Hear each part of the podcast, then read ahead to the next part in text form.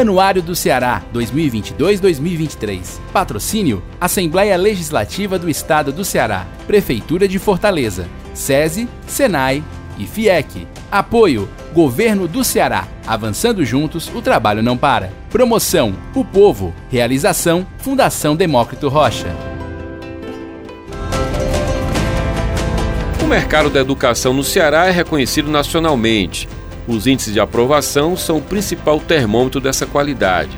E aí você leia, por exemplo, o vestibular do ITA e do IME. Esse desempenho das escolas aqui do Ceará também acontece em forma de competição entre elas. Tem uma concorrência muito acirrada. E no podcast do Anuário de hoje vou conversar com o diretor do Colégio Farias Brito, Tales de Sá Cavalcante. Farias Brito é uma das escolas de referência nesse mercado. E na pesquisa anual Datafolha Top of Mind, nessa edição 2022-2023, o Farias Brito conseguiu o maior percentual das menções, 12%. Portanto, eu converso agora com Thales de Sá Cavalcante, diretor superintendente do Farias Brito. O podcast do Anuário já está no ar. A comunicação dos colégios no Ceará tem um vigor de suas aprovações nos mais diferentes concursos e vestibulares pelo país o Instituto Tecnológico da Aeronáutica, o ITA, é um case cearense. Além de ter sido fundado por um cearense, o Marechal do Ar Casimiro Montenegro, o ITA tem muito a cara do Ceará, pela quantidade de alunos daqui que são aprovados lá. É, portanto, um parâmetro do ensino. E em se tratando de comunicação, o principal parâmetro no Estado é a pesquisa anual Datafolha Top of Mind, na edição atual, 2022-2023, o Farias Brito obteve 12% de recall, ficou em primeiro lugar no empate técnico, mas com maior número absoluto. Nas classes A e B, alcançou 18%, também o maior percentual registrado. Essa é a 12 vez, aliás, a 13 se nós considerarmos a pesquisa que foi feita em 2002, que tinha o nome de Marcas do Ceará, mas também foi feita pelo Datafolha para o anuário. Essa, portanto, é a 13ª vez que o Farias Brito aparece como a marca mais lembrada pelos cearenses. E para conversar sobre este momento do mercado da educação, eu recebo agora aqui no estúdio Thales de Sá Cavalcante, o diretor superintendente do Farias Brito. Thales, primeiro, muito obrigado por você ter vindo para o nosso programa. Não, de nada, é um prazer estar aqui e sempre que vocês quiserem, Farias Brito estará à disposição do Jornal Povo, da Rádio AM do Povo, né? Estamos sempre é, dispostos e quero, quero, por sinal, lhe parabenizar, porque eu sou, sempre que o horário dá certo, eu sou ouvindo do seu programa ah, de manhã, que vai muito bem. Ah, muito obrigado. Muito, muito obrigado. Thales, primeira pergunta é sobre essa vitória. A gente está falando de uma marca, vocês são uma marca muito forte, vocês conseguiram o maior número absoluto, né? Como eu disse, teve um empate técnico, mas o maior número absoluto foi do Farias Brito. Na margem de erro teve um empate. O que é que você define como posicionamento do Farias Brito no mercado tão disputado como nosso. Como definir a proposta, esse posicionamento? É, eu diria que, antes de tudo, você tem que funcionar bem. Se você não funcionar bem, você pode gastar um dinheirão com marketing em todas as mídias possíveis e aquilo não vai ter um bom reflexo. É perder tempo. Então, é, educação é um ramo que exige muita dedicação. Eu costumo dizer que a educação você tem que tratar de forma artesanal. E você tem que ter uma veia. Existem determinadas atividades que há um hiato assim entre, entre os dirigentes, entre os executivos daquelas entidades e o marketing. E isso prejudica muito qualquer empresa. O Steve Jobs era um exemplo de que sabia lidar muito bem com o marketing. Isso, isso ajudou muito ao Steve Jobs. E eu acho que o Farias Brito tem conseguido, nas mais variadas mídias, se comunicar bem com o público-alvo, se comunicar bem com a família e com os seus próprios alunos, que a gente se preocupa também com a nossa comunicação interna na escola. Quando você fala de comunicação, você tem um, uma estrutura de comunicação própria? Você trabalha a comunicação dentro de casa? É isso? É uma house? Sim, nós tínhamos a ideia de fazer uma agência para trabalhar para o mundo. Mas o colégio foi exigindo tanto, e o crescimento, e a entrada no ensino superior, que hoje nós temos também um centro universitário, a exigência foi ficando tão grande que é, nós temos pouquíssimos clientes além do Farias Brito. Mas é, uma vez eu estava numa entrevista e perguntaram o que, que seria, o que, que você seria se não fosse educador? E eu respondi, publicitário ou DJ? É. DJ? DJ, é. sim.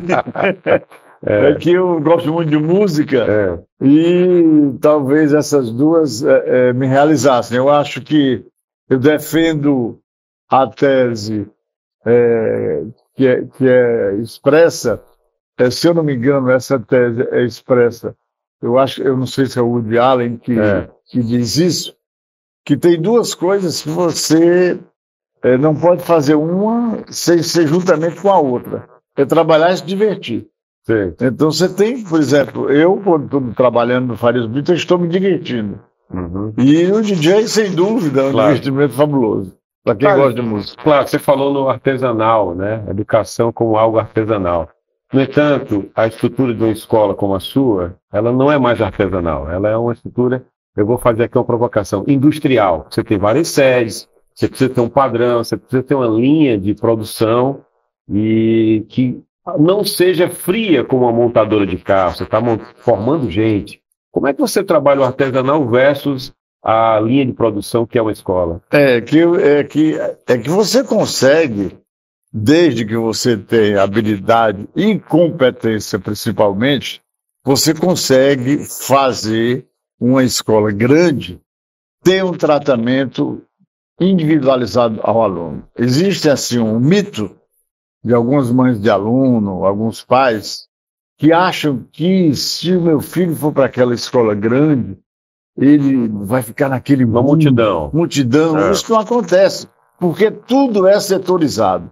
Então, a nossa, por exemplo, nós temos um, um ramo que fez muito sucesso, inclusive agora, nós tivemos o orgulho de ser praticamente copiados por uma grande escola de São Paulo, que são cinco grandes escolas, é, duas delas em São Paulo, e eles praticamente copiaram o que nós criamos aqui, que é o FB Baby. O FB Baby recebe crianças a partir de quatro meses de idade. De quatro meses até três anos. Então, tem que ser artesanal. Agora, artesanal como? Porque a diretora daquele segmento que fisicamente está isolado, aquela diretora se comporta exatamente como a diretora de uma escola pequena. Por quê? Porque o ambiente que está sob o controle dela é um ambiente pequeno. Uhum. E aí dá certo. Agora, é uma coisa que é muito importante. É, é uma receita interessante essa. Você passar, porque o Farias Brito, ele começou na Barão do Rio Branco, ali, perto da, ali na esquina da Praça do Carmo, onde hoje é um estacionamento. Depois ele foi para Duque de Caxias. 519. 519, memória é boa. E, e na Duque de Caxias 519 foi onde ele passou muito tempo, né? Então era o único prédio do Farias Brito. No dia que nós fomos passar para, para a segunda unidade, foi difícil, mas nós conseguimos. Então, se administrar para quem está ali é, numa sede só e ir para a segunda unidade, alguns exemplos aqui não deram certo. Em vários ramos, né? Em vários ramos, em vários ramos. E nós conseguimos ser de tal modo que se você me disser, Thales, que tal colocar um colégio lá em Maceió? Para nós não tem problema, porque a gente já se acostumou. Inclusive, hoje a gente trabalha numa cidade, em duas cidades fora Fortaleza, que são Sobral e Eusébio. Tá. Agora, tem que ser com muito cuidado e na hora que você vai para outra cidade, você tem que levar gente daqui para levar filosofia. Tá. Mal comparando, se você trabalha com qualquer serviço, seja um restaurante, por exemplo, seja a educação, se você não tiver o DNA da matriz, você vai perder a identidade. É, eu acredito que o Coco Bambu fez bem. Sim. O Coco Bambu fez isso é. bem. Tem vários, vai em Brasília, vai Sim. em São Paulo, e você encontra aquele DNA do, do coco bambu. Uhum. Você falou Sobral e Eusébio. Eusébio está dentro de Fortaleza, é conurbado praticamente. Né? É, Eusébio... Mas Sobral já é um pouco mais distante. Você me falava há uns dois anos, numa conversa também no anuário, que você estava mirando o Cariri. Foi a pandemia que atrasou o plano para o Cariri? Pois sim, nós estávamos, o prefeito da cidade do Crato nos, nos deu um terreno, porque era interessante para o Crato ter um Farias Brito lá. Ele nos deu um terreno muito bom que fica exatamente na, na Avenida Padre Cícero, que liga o Crato a Juazeiro, Sim. e ele fica muito próximo da fronteira. Consequentemente, ele vai servir aos é, estudantes de O Juazeiro. Crajubá, né? O, o É, triângulo, né? Crajubá, é, Juazeiro, Barbalha e também Crato. E é, nós iríamos, íamos iniciar a construção um pouco antes da pandemia. Logo pertinho da pandemia, a gente estava ultimando os detalhes. Quando veio a pandemia, nós paramos tudo. E agora eu confesso que estamos querendo iniciar a obra, mas é, a- temos duas preocupações. A primeira, essa onda que está surgindo, que a pandemia pode voltar Sim. né? A segunda é que nós temos aí o Mr. Putin e nós não sabemos agora Camarada Putin, né? camarada Putin, melhor dizendo, você corrigiu bem, e nós não sabemos também o que, que vai acontecer entre já tá uma, já há uma novidade entre Estados Unidos e China.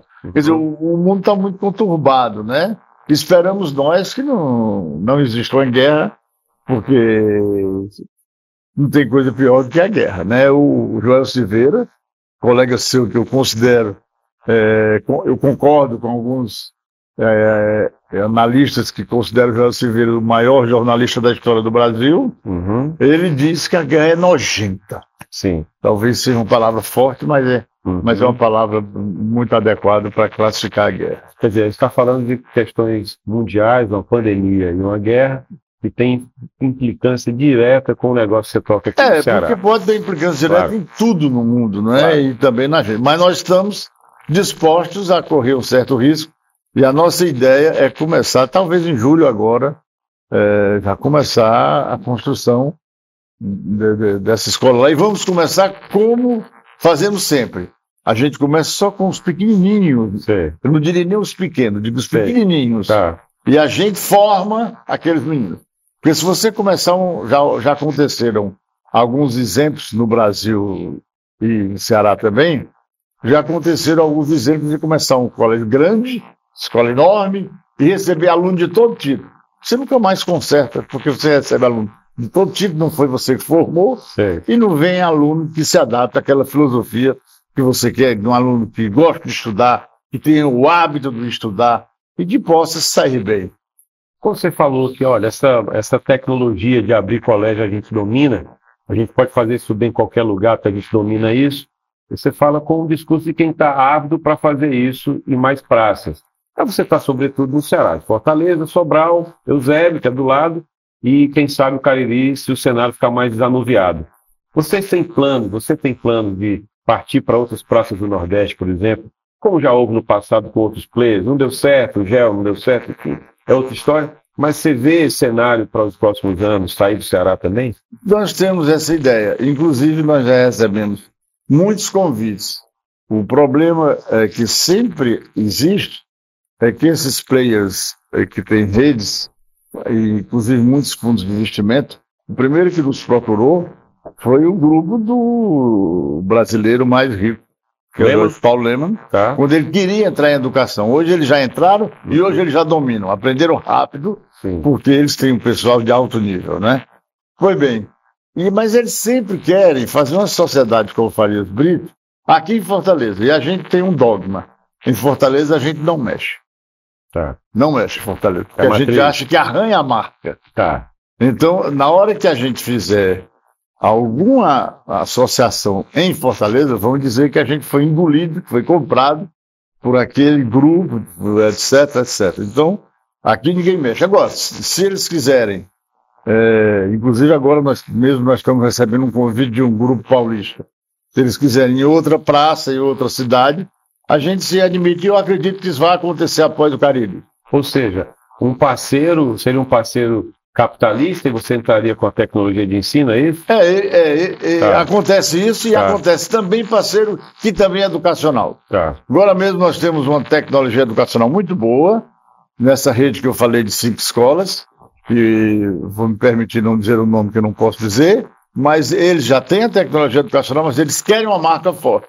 Eles querem uma marca que tem um- um- uma certa uma, uma certa fama de que tem bons alunos.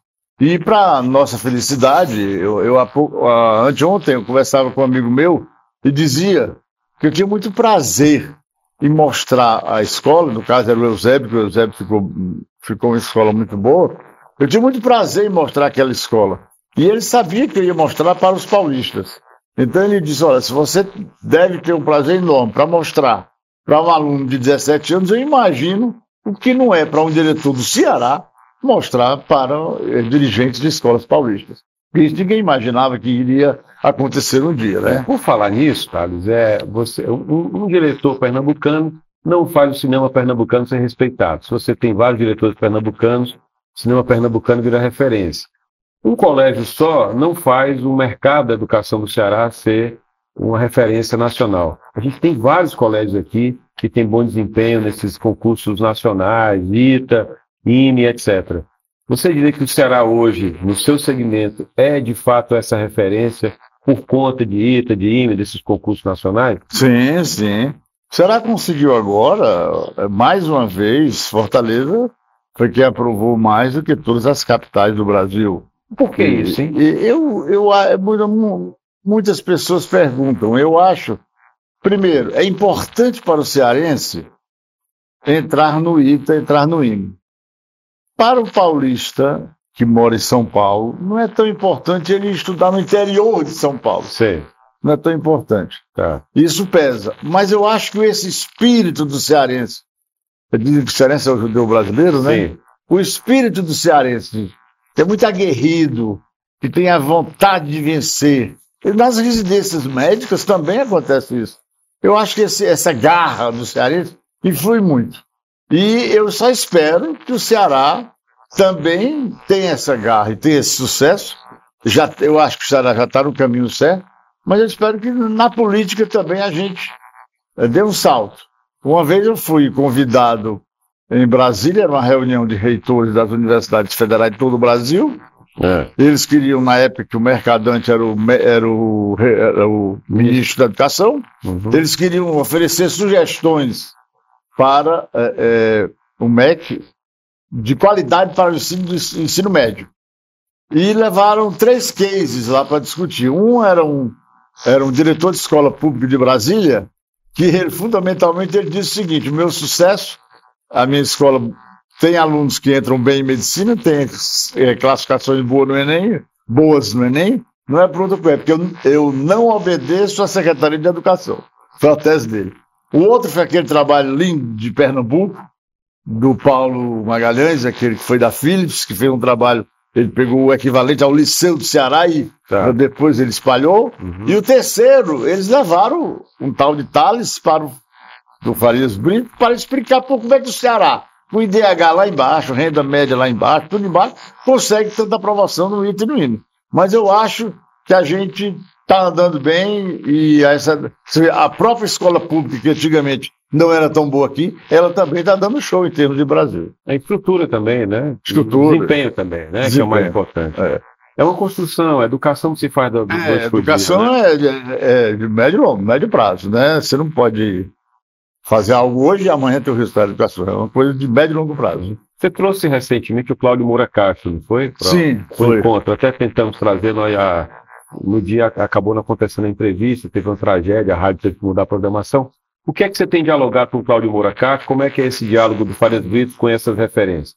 Eu me dou muito bem com o Cláudio e considero uma das maiores inteligências brasileiras e um dos maiores educadores do Brasil e muito espirituoso. Uma vez eu perguntei ao Cláudio, jantando com ele, eu perguntei, Cláudio, você.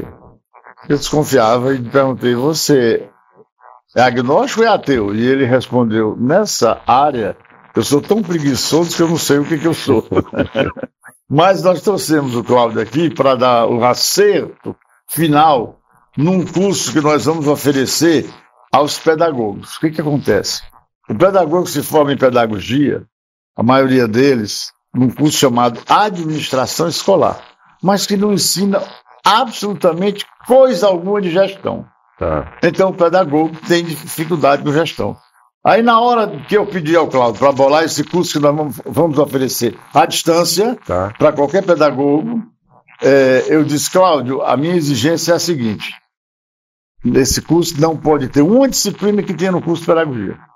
Ele vai ensinar gestão para pessoas que já trabalham em pedagogia e que não tiveram no curso de graduação é, essa possibilidade de aprender gestão. E ele, ele para mim, é quem tem capacidade melhor para fazer isso no Brasil. O curso está ficando uma beleza. Então, você está falando de ensino à distância. Né? Ensino à distância. Esse... Dado pelo nosso centro universitário. Tá, é, já é o segmento é, acadêmico. De ensino superior. Tá. Quando você fala em ensino à distância, claro, eu vou conectar com isso a pandemia. O que é que ficou dessa pandemia, Thales, de ensinamento para o ensino médio, ensino infantil que vocês têm, e também para a faculdade? É, eu acho que os professores é, mereciam, assim, professores e os profissionais de saúde, né? Mereciam um prêmio, mere... o profissional de saúde então, do, do setor público, eles mereciam um aumento de salário, mereciam um reconhecimento, e os professores também, porque os professores conseguiram se reinventar. É aquela história, eles conseguiram mudar o pneu do carro, o carro andando, aquela brincadeira que tem. Então, eles, hoje em dia, estão dominando. Nós, hoje, temos vários estúdios de TV como esse, se eu não me engano, são seis que nós temos. E o que, aconteceu? Esse aprendizado que foi feito praticamente à força, por causa da pandemia, ele nos possibilitou que a gente tenha um grande instrumento que é exatamente o ensino à distância. O ensino à distância nunca vai deixar de, de existir. Ele sempre vai ficar agora. Ele não vai jamais substituir o professor com a presença física. Ele vai ser um instrumento para ajudar no ensino-aprendizagem. Vou falar também em ensino à distância, vou falar agora de sistema de ensino. Você é parceiro da editora moderna, Isso. de ensino. Vocês passaram da marca de 100 mil alunos, 400 Foi. escolas, 108 mil, se eu não me engano, precisamente. Isso. Falou em faturamento de 75 milhões de reais, um negócio grande que vocês têm. Sistema de ensino é um caminho sem volta nesse mercado da educação? Sem volta. Se você analisar o gráfico do número de livros didáticos ao longo do tempo, ele, ele vem assim. Enquanto que o número de livros de sistema vem assim. A previsão é que em 2030, Jocélio, uhum. não haverá mais aquele livro idade tradicional que nós estudamos por eles Sim. e que a gente chegava ali na livraria Renascença ou outra e comprava. É. Todos os livros vão ser fabricados por uma, por uma rede de colégios que tenha gabarito para tal e que venda aquele livro para as outras escolas e o aluno daquela outra escola ele se sente estudando naquela escola boa porque ele está estudando naquele material e sendo orientado pedagogicamente por isso. Portanto, o sistema de ensino veio para ficar e ele vai ser o livro didático do futuro. Você trabalha qual marca de sistema de ensino? É, a, qual, qual marca que você sempre... Sistema de ensino, o nome que você Ah, o nome é Farias Brito. Farias Brito. E um detalhe, quando nós acertamos o acordo com a Moderna, que é a melhor editora nacional, a Moderna queria que na capa do livro constasse apenas Farias Brito, tendo em vista o valor da marca que, que o povo constatou agora nessa pesquisa Sim. que você falou. E eu exigi que também aparecesse a marca Editora Moderna. Mas para eles bastava Farias Brito. E eles não são daqui, são de São Paulo. Tá. Voltando, portanto, a falar da pesquisa, a gente está falando do Farias Brito conseguindo um maior percentual, é, o maior número absoluto, 12%, e vocês tiveram um número maior na classe AB, vocês tiveram 18%, quer dizer, eu estou falando de. E a classe que a gente trabalha, a é? grande maioria dos alunos é a B. Tá, eu estou falando, portanto, de um, um recall muito alto. As pessoas associam vocês à educação. A pergunta é: qual é. o primeiro colégio que vem à cabeça? Então, 12%. No geral, 18% na AB. Como é que você lida com esse público, Thales, que é seu cliente e que paga por um serviço que, pela Constituição, tinha que ter de qualidade? Você se compara aos operadores de plano de saúde, que fazem saúde suplementar? Quando você diz comparam. É, quando o, o, o, cliente paga o colégio, paga o plano de saúde, ele pensa: eu poderia ter e deveria ter educação grátis do Estado e saúde grátis, mas eu tenho que pagar por esse serviço. É. Como lidar com esse público sem que ele olhe para você como um vilão? É, realmente a sua pergunta é muito inteligente, porque eu defendo, apesar de participar de é, um, uma empresa que tem várias escolas, eu defendo que a escola deveria ser pública e gratuita. E defendo que ela poderia ser perfeitamente uma escola particular, mas o governo pagasse. Ou Sim. pagasse pelo menos uma parte, que já pagou no passado. No passado nós tínhamos a bolsa de estudo de vereador, a bolsa de estudo de deputado estadual. Anos 80 isso, né? É, isso, a é. bolsa de deputado federal, vários tipos de bolsa. O que aconteceu? A inflação foi aumentando, as mensalidades aumentando, o pai não acompanhou o salário dele, a mensalidade, e a bolsa desapareceu. Então isso é um absurdo. Agora, a propósito de lidar com a marca, que você falou, dessa história da marca, eu, eu, eu fico muitas vezes surpreso, porque onde chego tem uma pessoa que estudou no Brito. Afinal, são 87 anos, né? E, e, e, o recorde que aconteceu foi quando eu, eu participo de, de diretores que são coordenadores de um, um programa chamado Programa é, PEA, Programa de, Escola, de Escolas Associadas à Unesco. Tá. E nós fomos a uma viagem é, para conhecer a sede da Unesco em Paris. Tá. Houve um problema muito grande na minha viagem com a minha mulher, eu fui, voltei separado do grupo, e nós ficamos 11 horas e meia no aeroporto de Paris para ir para Lisboa. E quando chegamos em Lisboa, chegamos sem malas. Duas e meia da manhã. É. Ligou a senhora para mim, falando português, e disse: Olha, eu queria pedir desculpas, porque nós é que cuidamos de todo esse aparato de buscar vocês no aeroporto, etc. E quero pedir desculpas, embora que a culpa não é minha, a minha empresa. É, é, eu estou em Barcelona, mas eu trabalho para a Europa toda. A minha empresa cuida de, de, desse, desse apoio, mas a culpa desse atraso é da TAP. Eu recomendo que vocês acionem a TAP. Mas eu queria dizer, queria manifestar o prazer de trabalhar para o senhor. Porque eu sou ex-aluno do Faria Freire. Estava esperando esse final. É, é, isso aí, isso aí para mim foi uma, uma, tirou todo o estresse. É, que barato, que barato. Tá, para concluir, qual o perfil hoje do aluno que chega para o colégio? É um colégio que lida com o público que está em plena transição, desde garoto ele já mexe com celular, com tablet. E a sala de aula tem tecnologia, mas ainda depende muito do talento do professor. É, ah, eu acho que eu acho que sala de aula jamais, jamais poderá funcionar sem um professor fisicamente. E quando as pessoas vêm defender tecnologia, quando vêm defender o ensino à distância, eu digo assim: no dia que um homem conseguir mais facilmente, é, usando a linguagem dos jovens, quando ele conseguir ganhar uma namorada mais facilmente à distância do que presencial, eu diria, nesse dia eu poderia dizer que o professor seria melhor à distância, mas é impossível. Agora, a tecnologia é fantástica. Tem o pessoal que é bom, viu, em rede social. Tem. Avança bem. Avança bem. Melhor Isso do que é presencialmente. É. Isso é o novo mundo. Tem, tem uma, uma propaganda da nossa parceira moderna é. que ela diz o seguinte: caro pai, cara mãe, prezada mãe, se você vê o seu filho com o celular, não, não, tá muito tempo o celular, não vá dar um carão nele. Ele poderá estar conversando com Shakespeare. Sim. Né? Questão do conteúdo. né? é, e o problema é se orientar para ele usar bem. Claro, o conteúdo é que é determinante. É, isso é que é o determinante. Tá, muito obrigado, foi um prazer, sempre um prazer falar com você. Parabéns, então, Fares Brito, por mais uma pesquisa que vocês obtêm um maior percentual. Muito obrigado a vocês, estamos à inteira disposição. E parabéns também a vocês pelo sucesso que vocês têm alcançado na comunicação cearense. Muito obrigado. O podcast do Anuário fica por aqui. Você pode conferir o programa do Anuário em vídeo no canal FDR no YouTube. Também pode ler o anuário que você compra em bancas, livrarias e na sede do Povo, na Guanambi 282. Você pode acessar o anuário gratuitamente no site anuariodoceará.com.br. Nas redes sociais, o anuário está no Instagram, Anuário do Ceará, e também no Twitter, Anuário do CE ou Anuário Doce.